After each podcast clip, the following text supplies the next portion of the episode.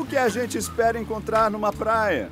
Tem pneu, chuveiro, carcaça de televisão, capacete, mochila, bola de futebol. Essa é a realidade de algumas praias que perdemos para o lixo para o esgoto na Baía de Guanabara. O seu João tá aqui jogando a tarrafa e seu João não vem nada. Só lixo, só pega lixo. Ele é pescador há mais de 30 anos. Isso, há mais de 30 Como é anos. que era isso aqui antes? Isso aqui era uma maravilha, isso aqui não tinha lixo, era área de praia, de banho.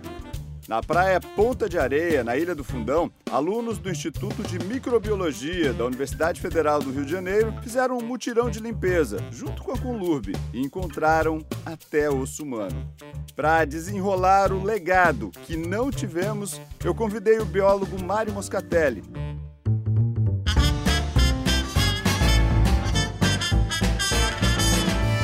Que, que a gente não se assusta mais com esse tipo de notícia? Edmilson, se a gente pudesse dar um nome para esse filme de terror no qual a Baía de Guanabara se transformou, eu diria que é a soma de todos os erros. Não é de hoje, são erros cometidos já desde o início do século XX, mas você tem um descompromisso histórico, né?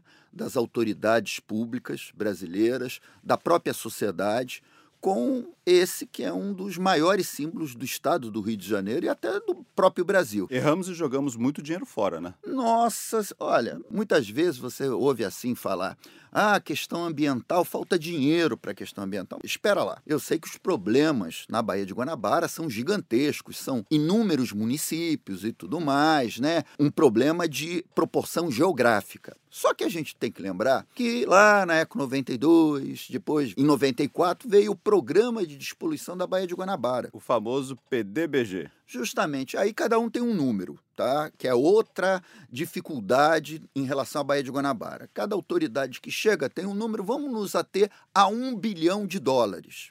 O que, é que fizeram com esse dinheiro? Construíram uma série de estações de tratamento, a qual a mais imponente é a Estação da Alegria, lá na Península do Caju. Esse seria o primeiro legado, né? Justamente, aquela coisa imponente que você passa pela linha vermelha. E o que, que acontece? Vinte e tantos anos depois, você sobrevoando aquela região, primeiro o Canal do Fundão e o Canal do Cunha são um valão de esgoto gigantesco, bem na frente dessa estação.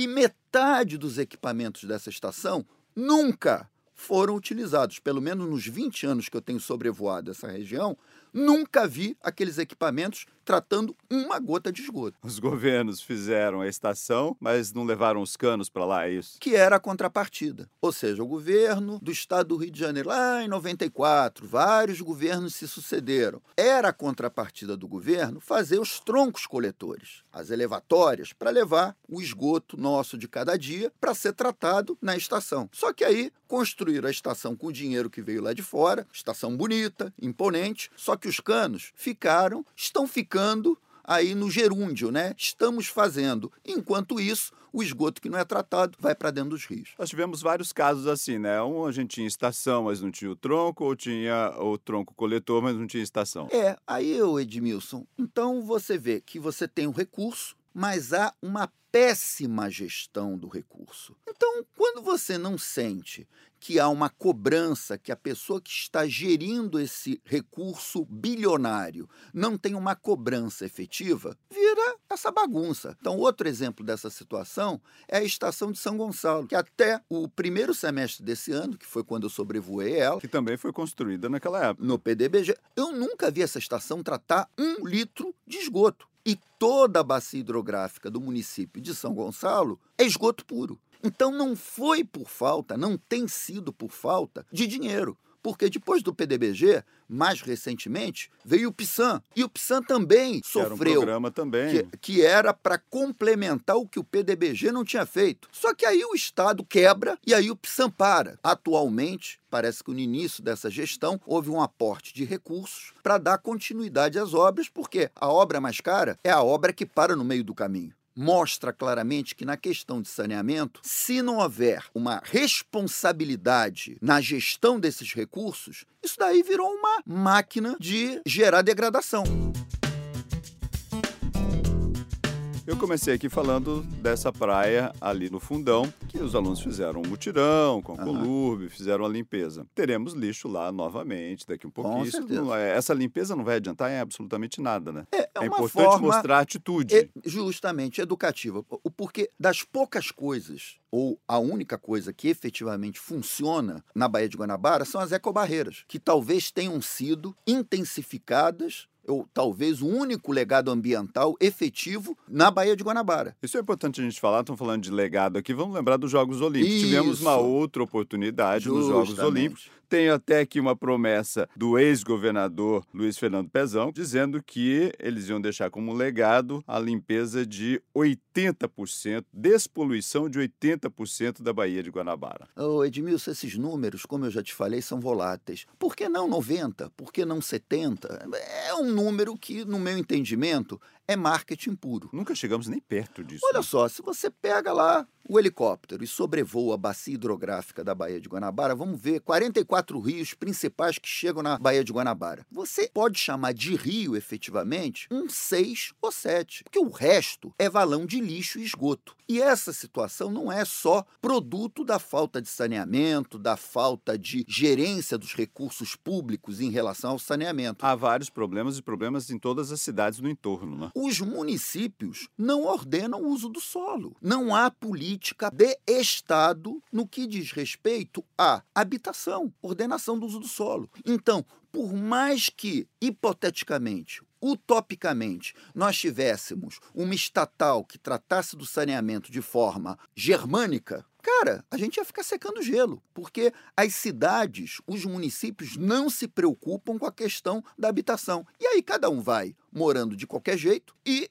o que, que se gera? Lixo e esgoto O esgoto é lançado de qualquer jeito. dentro dos rios e o lixo também vai para o mesmo caminho. Temos uma péssima gestão do lixo também. Nós sabemos que é muito caro, gestão de lixo é caro, por isso os municípios fazem uma vista grossa. Mas olha só, Edmilson, difícil é mandar o homem a Marte e trazer ele vivo. E os caras já estão pensando nisso. O que falta, efetivamente, historicamente, por um lado, é vontade política de resolver os problemas. Os políticos que por aqui passaram não querem resolver problemas de natureza ambiental, que é um tema que não é muito querido pela classe política. Chega a ser atendida essa demanda quando acontece tragédia. Quando acontece a tragédia, aí vai lembrar da floresta, do rio, mas normalmente a temática ambiental, apesar de tudo aquilo que está acontecendo no mundo inteiro, não é um tema muito querido. E por outro lado, a sociedade também não exige. Se a sociedade não exige, não sinaliza para a classe política que o tema ambiental é um tema importante,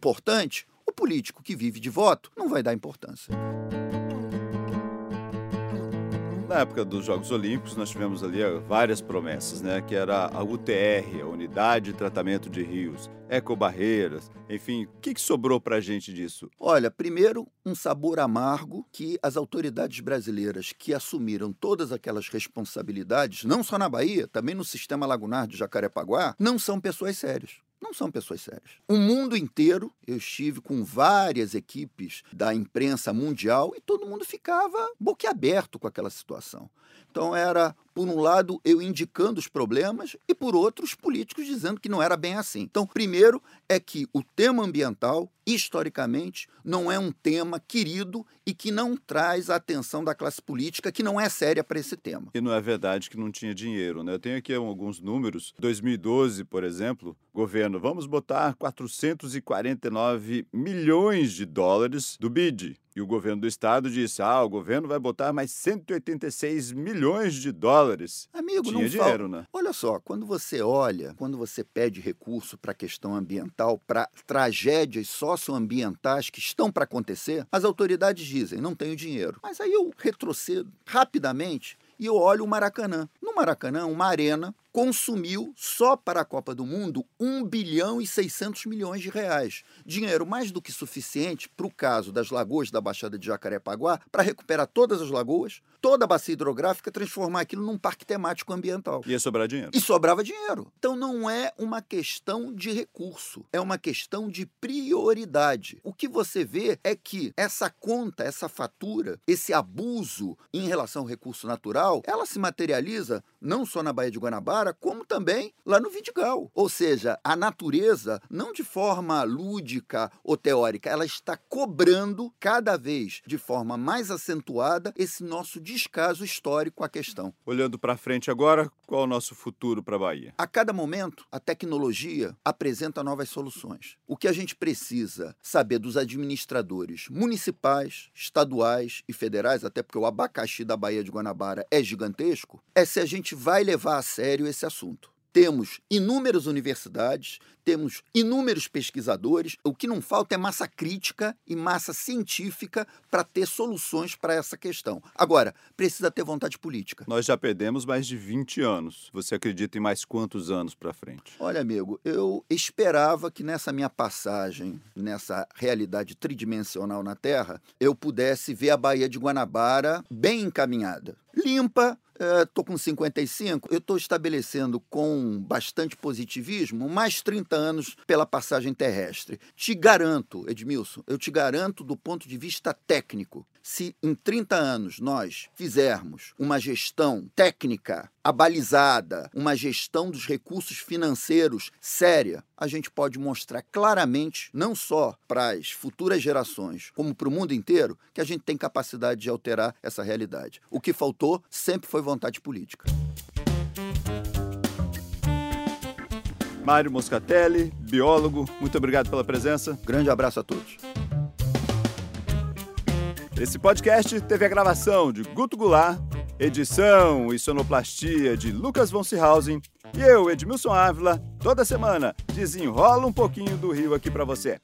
Até o próximo.